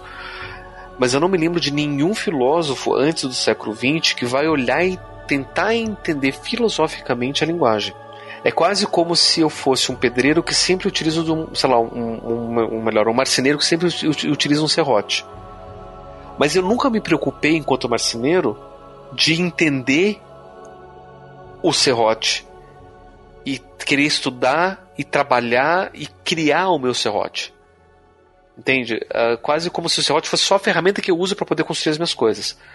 E daí, de repente, chega no século XX, os marceneiros começam a se preocupar com o serrote e querer saber o que, é essa ferramenta e como que ela funciona e como é que eu consigo melhorar ou não e enfim. O pouco que eu sei de filosofia da linguagem é, vai mostrar que isso vai nascer, não vou dizer no século XX mesmo, até mesmo porque a linguística vai nascer no século XIX, você já tem alguns filósofos que vão começar a fazer essa relação já no século XIX, mas vai ganhar muita força no século XX. Principalmente através de um filósofo específico, que foi quem mais eu estudei, então eu vou me restringir a falar dele, que é o único que eu conheço um pouco mais, que é o Wittgenstein, Ludwig Wittgenstein, que ele é um filósofo austríaco que vai trabalhar junto com um outro cara também um pouco conhecido que é o, o Russell, que agora não me lembro o primeiro nome dele, estou confundindo com outro Bertrand, né?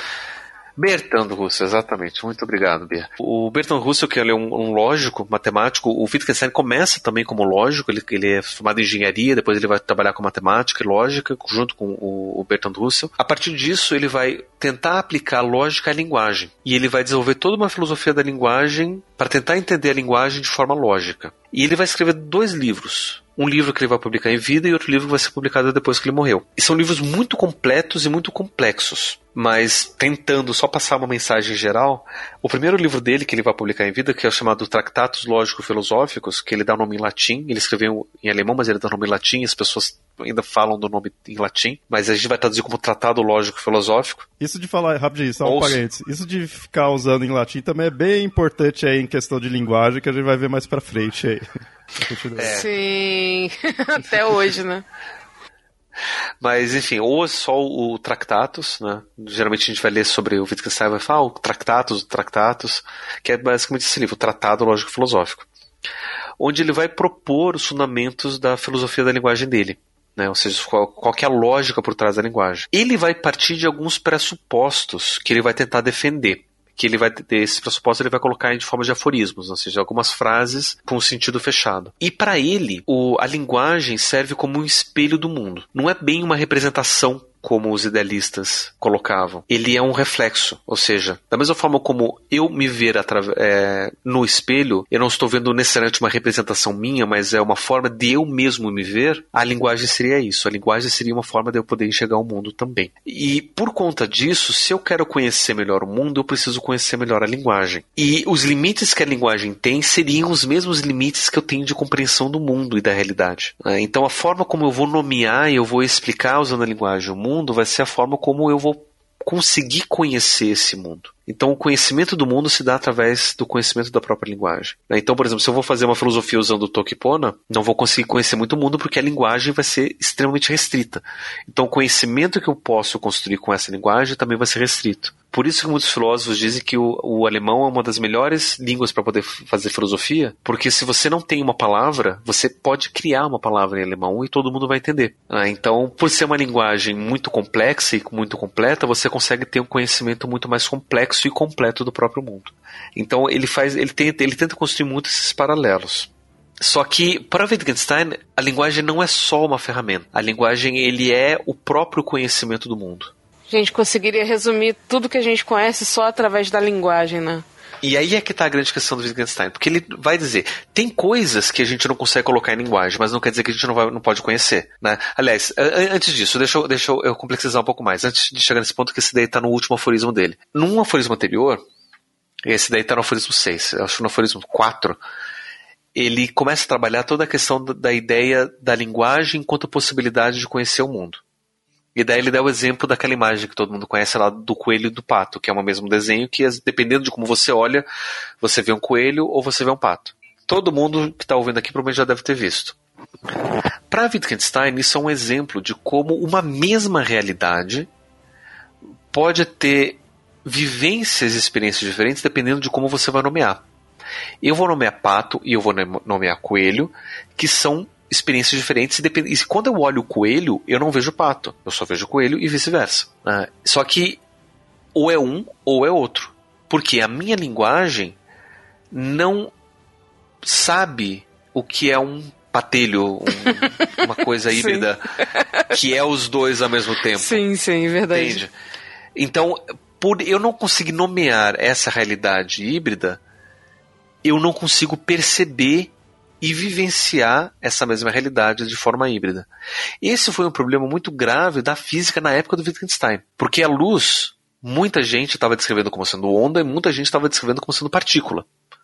E ondas e partículas, da perspectiva da física, elas se eh, elas são excludentes, ou é onda ou é partícula. A linguagem matemática conseguiu dar conta disso.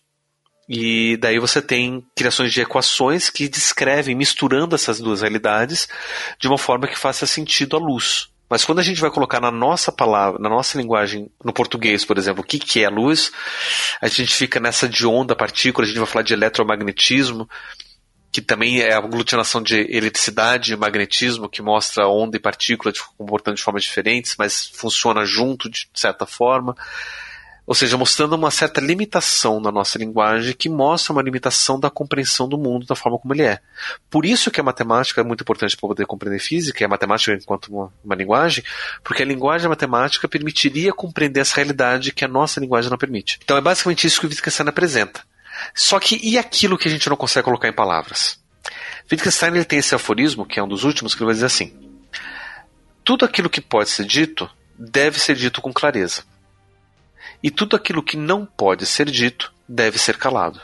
Nesse aforismo ele está reconhecendo que tem muita coisa que a gente pode falar, então a gente tem que trabalhar de forma clara, e tem coisas que a gente não tem como colocar em palavras. Então a gente não tem que ousar falar a respeito. Alguns estudiosos depois vão, vão reconhecer que essa, esse aforismo do Wittgenstein serve muito bem para falar de ciência. Então a ciência e aí, no meio disso daí, o Wittgenstein também vai falar que, que a filosofia deve ser uma ferramenta para poder purificar a linguagem dos seus vícios, para a gente poder ter conhecimento mais claro. Então, ele está ali descrevendo a filosofia como uma ferramenta para poder ajudar os cientistas a, a, fazerem coisas de forma mais claras. É, mas ali servindo para a ciência. Então, a ciência ela tem que falar de forma clara aquilo que pode ser falado, aquilo que não pode ser falado, a ciência não deve falar isso, nada a isso respeito. Isso serve para outro campo também para as redes sociais. Se tem algo que você não sabe como é. falar, não fale. Fique quietinho, Uhum. Né? Melhor não falar, não digitar nada.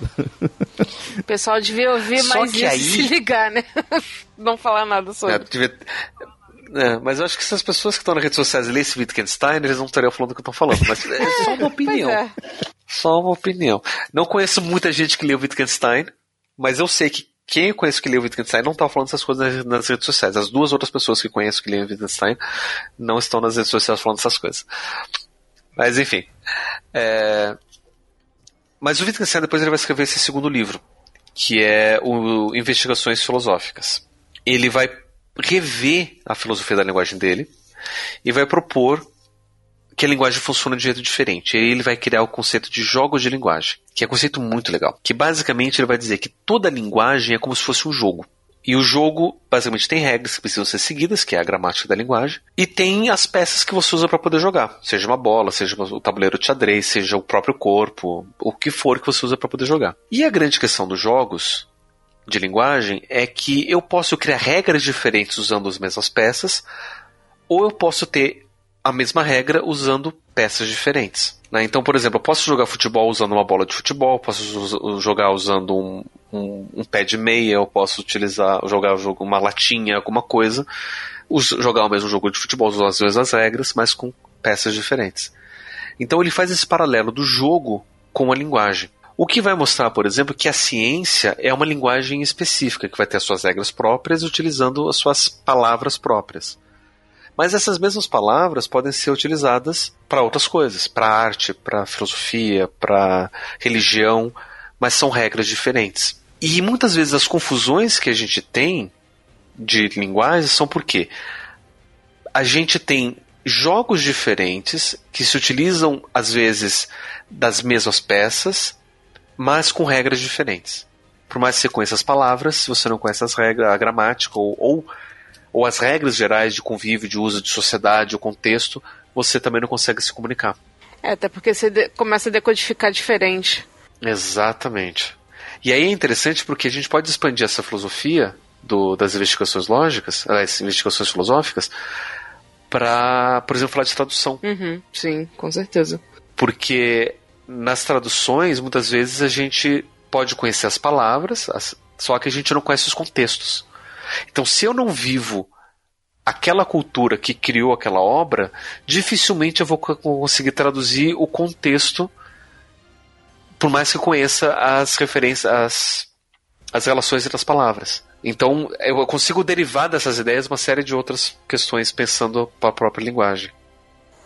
Sim, até pegando isso que você estava falando da tradução, você pode conhecer as palavras e aí fazer uma, uma tradução literal, né? Que a gente vê que muitas vezes não funciona, justamente por não, não conhecer essa cultura e também pensar, ah, a partir é um mesmo texto, está sendo traduzido a partir de qual língua, para quais outras línguas ele foi traduzido e o que, que a gente perdeu nessas outras traduções a partir daquele original. Mas aí, de novo, a gente tem que entender, né? Ou seja, o que está acontecendo com esses textos?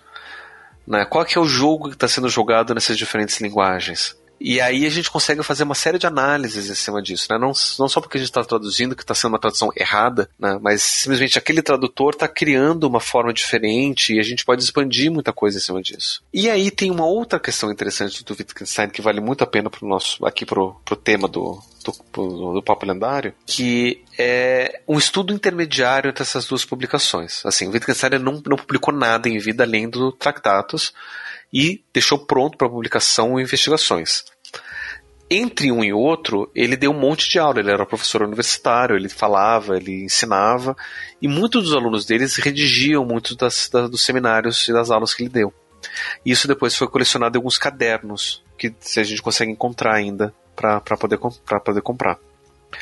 Num desses cadernos, ele vai meio que tentar expandir um pouco é, entre a relação daquilo que pode ser falado e aquilo que não pode ser falado, lá daquele, daquele último aforismo do, do, do Tractatus. E ele vai dar três exemplos.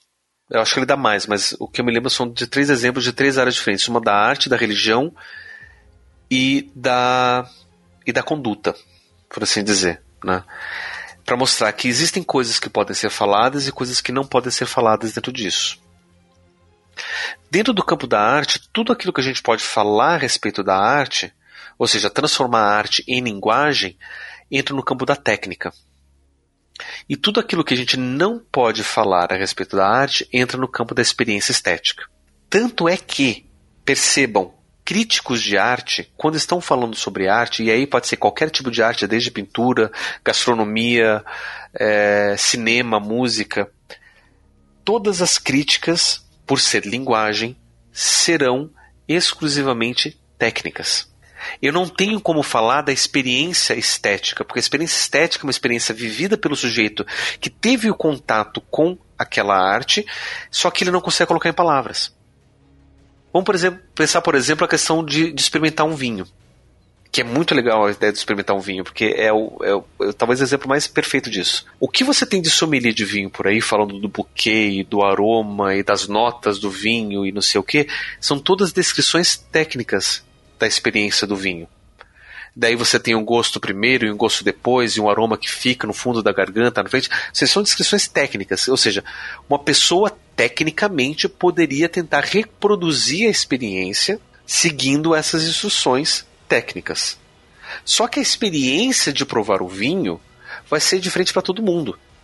O mesmo vinho, se nós três tomássemos o mesmo vinho, cada um vai ter uma experiência diferente. Com certeza. Uhum. E quando eu tento colocar em palavras isso, já vira técnica, e você também vira técnica, todo mundo vira técnica, a gente meio que pode se concordar na técnica, mas a experiência vai ser única. E a experiência não tem como colocar em palavras. Isso ele fala da arte. Você pôs questão aí do vinho, mas a questão de comida e bebida, paladar em geral é muito isso. Isso você vê em café, você vê em muita coisa assim. Né? Eu fico meio próximo disso. Ter...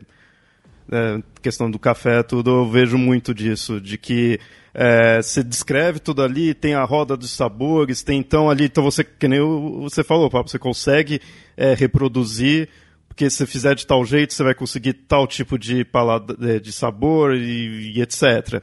Só que aí você pegar uma outra pessoa, aquilo lá já vai ser bem diferente, por causa da, da experiência dela, da experiência é, gustativa, da parte vai tem sabores que isso quando eu vi eu acho fiquei mó intrigado assim.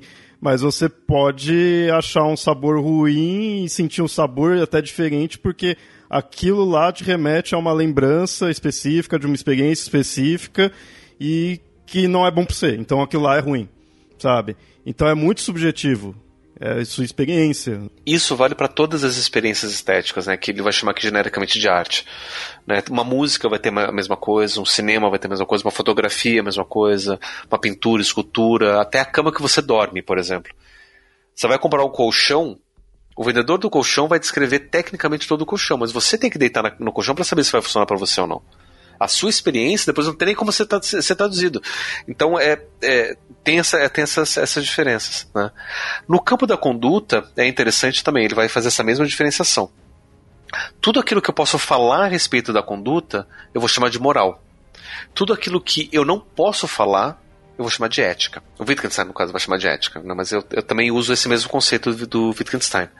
No sentido, todos os códigos de ética que a gente vê por aí, na verdade, são códigos morais. Porque são linguagens a respeito de como a pessoa deve ou não se comportar. Se aquilo está certo, se está errado, se pode, se não pode fazer. Porque o que a pessoa. O que não pode ser falado disso é ética, ou seja, a ética é basicamente a vivência Como do cada um vai agir a partir daquele aquele código, né? Tanto que muitos não, não seguem ou hum, tentam de uma. Não necessariamente a partir do código, não, não necessariamente.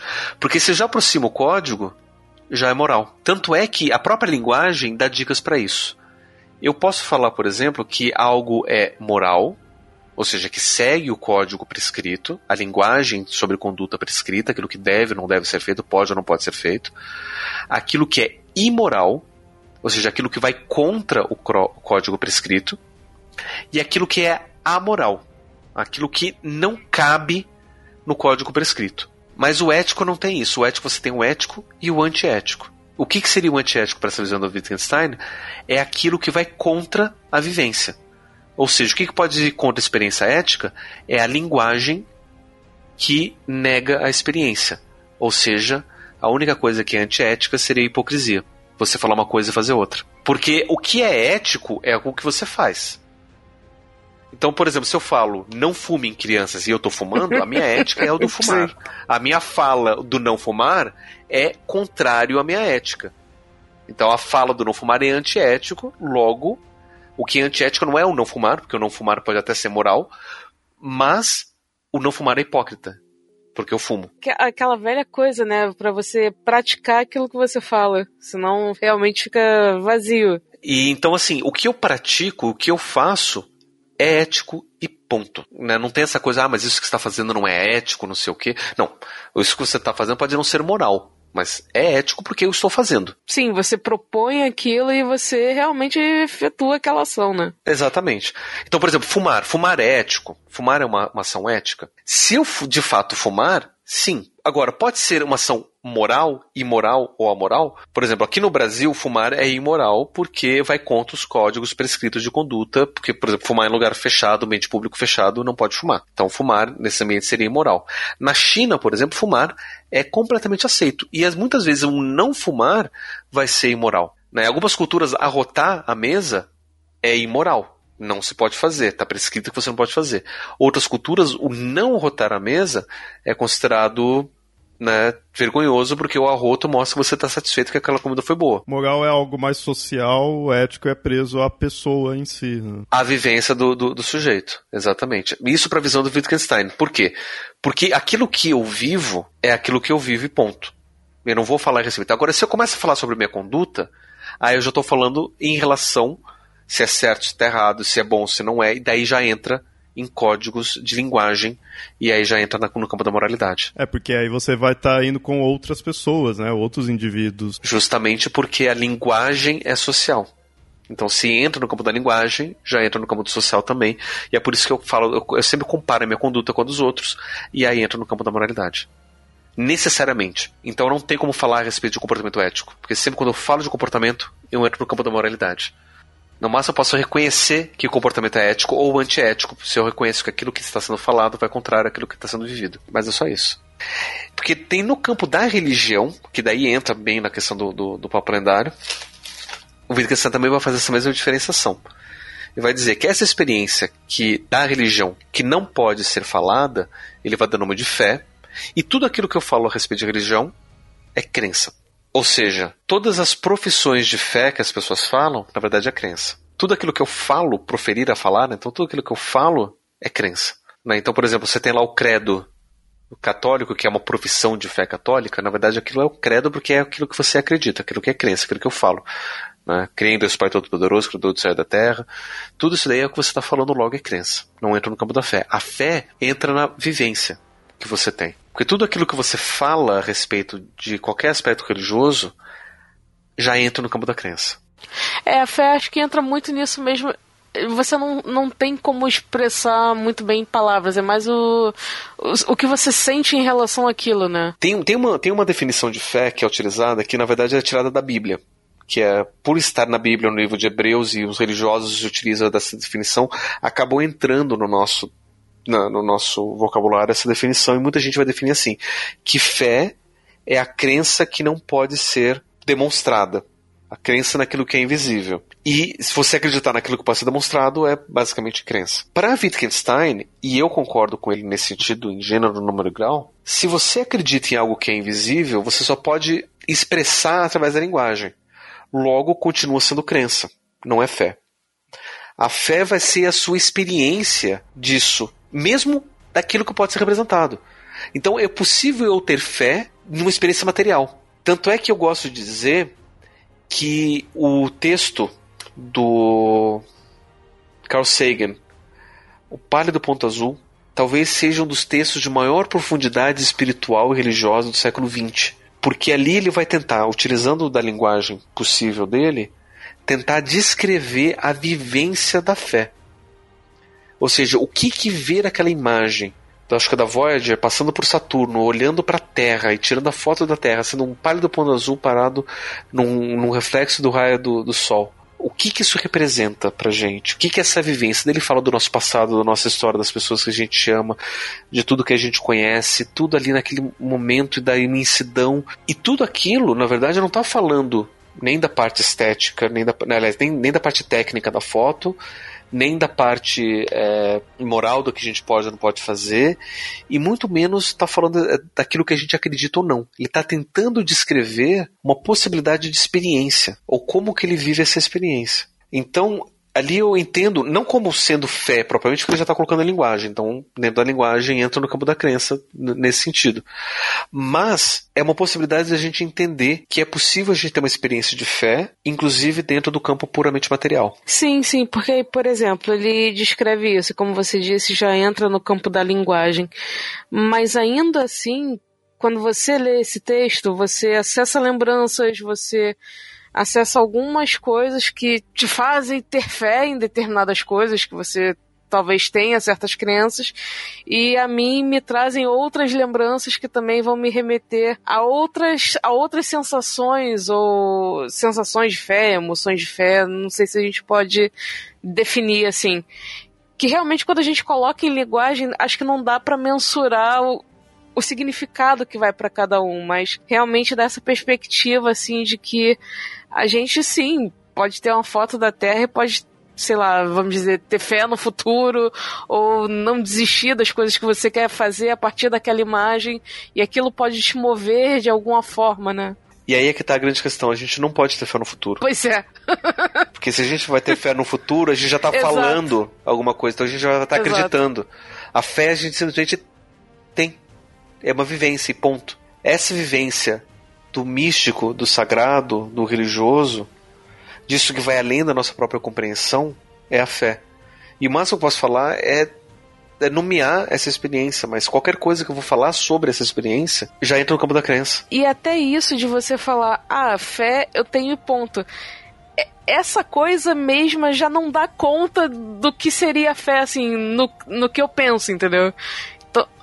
É, é uma coisa difícil mesmo, que a gente tenta nomear, tenta arrumar estruturas para organizar a nossa cabeça a respeito dessas coisas, mas a fala, a linguagem não dá conta. Nunca, nunca parece dar conta disso. É, e é por isso que eu acho interessante essa filosofia da linguagem do Wittgenstein, aplicado bastante na, no, no pensamento mitológico e do estudo das religiões, porque a gente consegue ver que são coisas diferentes que as pessoas estão falando. Né? E, e muitos estudos de religião e de mitologia vão cair quase que exclusivamente no campo da crença descrevendo o que, que as pessoas acreditam, como são os rituais e como funciona tudo isso. Mas poucos são aqueles que vão tentar compreender a forma como o sujeito vive isso. Até mesmo porque a própria fé não tem o que você falar a respeito. Né? Você está falando já que na crença de novo. Então fica um, um, uma coisa difícil, mas é interessante reconhecer esse outro lado para que a gente saiba que é diferente. Uma, algo que eu posso falar e nomear e algo que eu simplesmente vou viver. É a experiência do vinho que você falou, né? Uma coisa você está descrevendo ali tudo, agora outra coisa é a experiência que vai, vai ter tomando que aí de cada um tem de uma forma diferente. É, a própria experiência, como vocês citaram com a arte, de você, por exemplo, ir numa exposição, vamos dizer, com temática de Segunda Guerra. Você tem os dados históricos, você tem um, por exemplo, um documentário, você assiste ao documentário, mas a forma como aquela mesma mídia vai tocar cada pessoa vai ser totalmente diferente.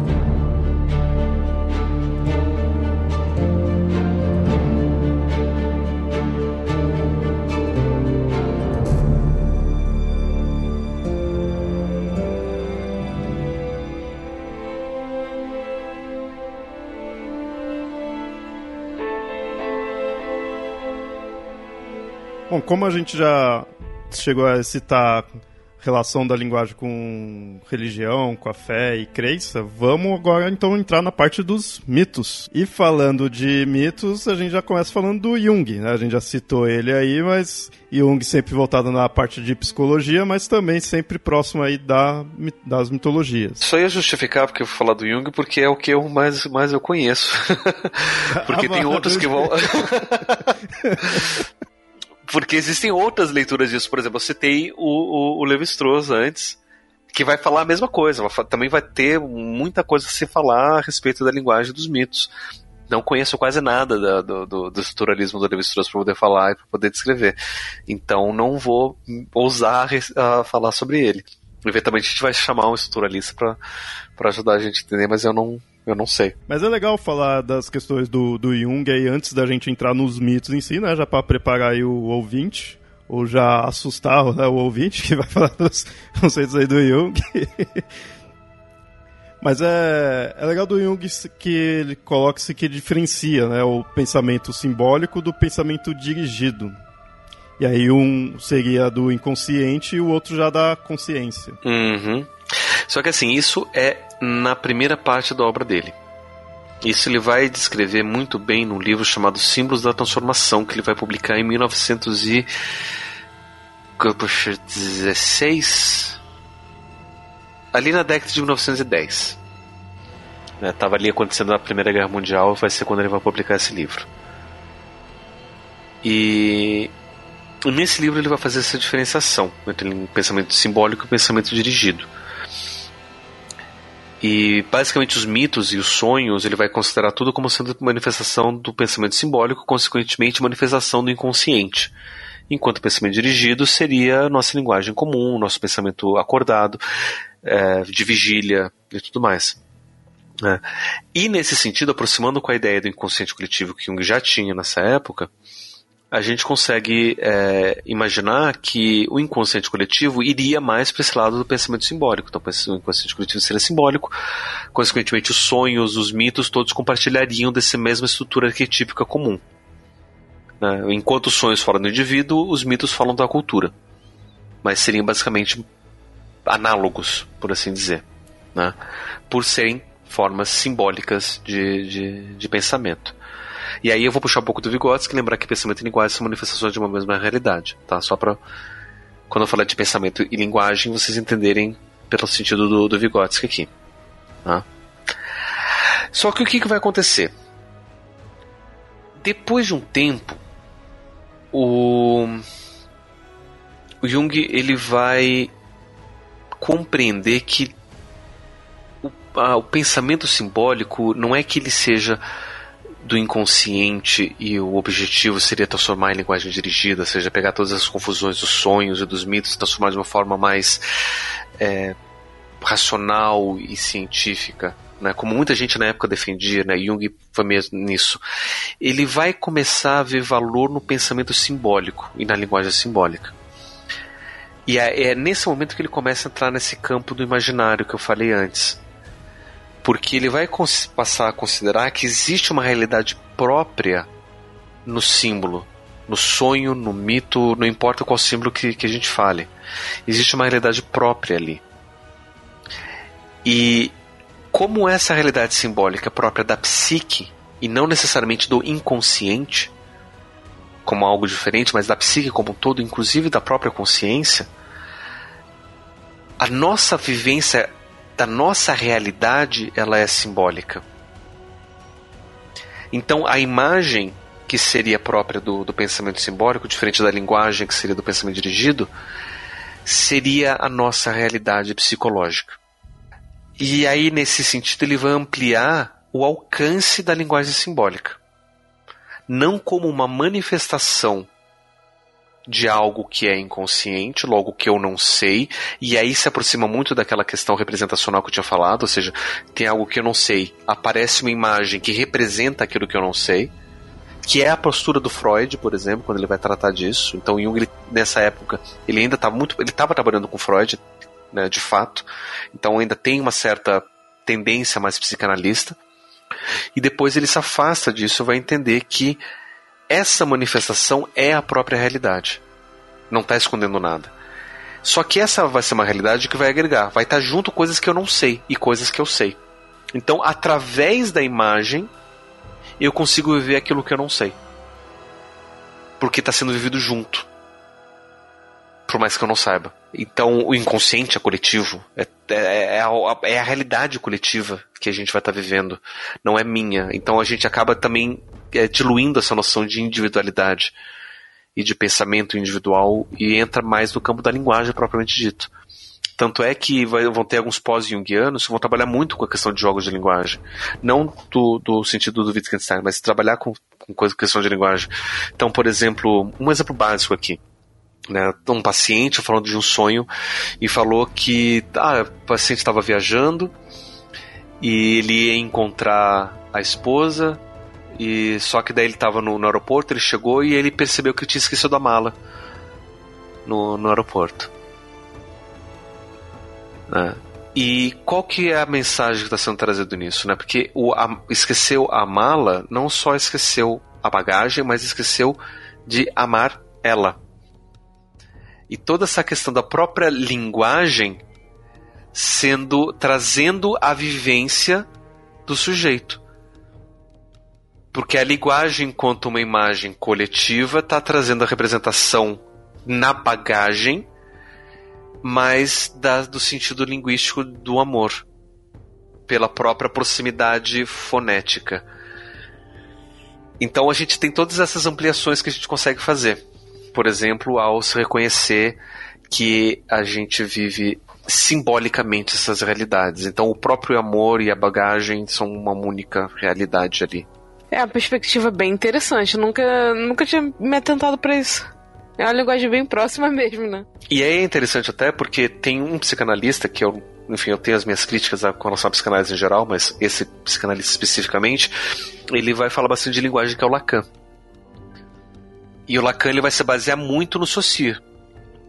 Muito. Então, se você conhece Saussure, fica mais fácil entender Lacan e vice-versa. E ele também vai falar de símbolo, também vai falar de linguagem.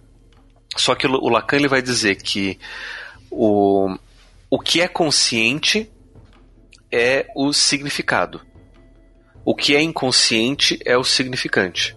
E o símbolo é a possibilidade da gente viver o, o inconsciente conscientemente. Por exemplo, um sintoma que é uma manifestação inconsciente de alguma coisa reprimida no inconsciente que vive como sofrimento seria um símbolo porque é uma forma de viver conscientemente algo que é inconsciente. Eu estou dando um significado para aquele significante. Então, por exemplo, um, uma, um sintoma uma, histérico, de uma paralisia histérica, sei lá qualquer. É, ao eu colocar um significado inconsciente nisso, isso se torna um símbolo. Então é um sintoma. Enfim, é uma, é uma forma de, da gente viver isso. Então, essa seria uma forma de linguagem simbólica do Lacan, que é bem diferente do que a gente está falando aqui. Mas só para poder ilustrar que são também, a gente usa essas mesmas expressões, mas para um uso bem diferente. Não gosto do, do pensamento psicanalítico, não gosto do Lacan. Eu sou mais esse caminho imaginário, né, do, imaginal do que representacional. Mas, é, enfim, linguagem simbólica para se tratar de mito eu vejo por aí. Então, o próprio mito, nesse sentido, né, e no sentido junguiano, ele seria essa possibilidade de vivência de uma linguagem simbólica, entendendo enquanto uma a imagem enquanto a própria realidade, o mito enquanto a própria realidade a ser vivida. Que eu agrego os significados e vivências que eu consegui ali no meio.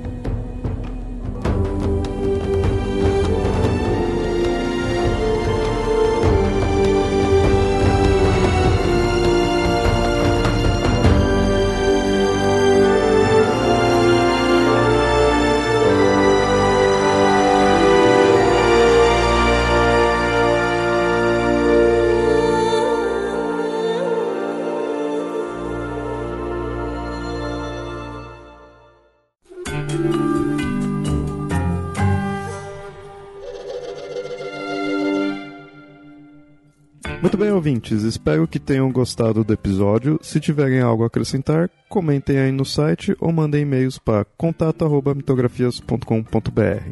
E nos sigam nas redes sociais, arroba mitografias ou arroba papo lendário no Twitter. E curta a nossa página, facebook.com papo lendário. Apoiem o Mitografias pelo Padrim, padrim.com.br barra mitografias. Seu apoio é muito importante e é o que nos ajuda a manter o site e o podcast. E até mais.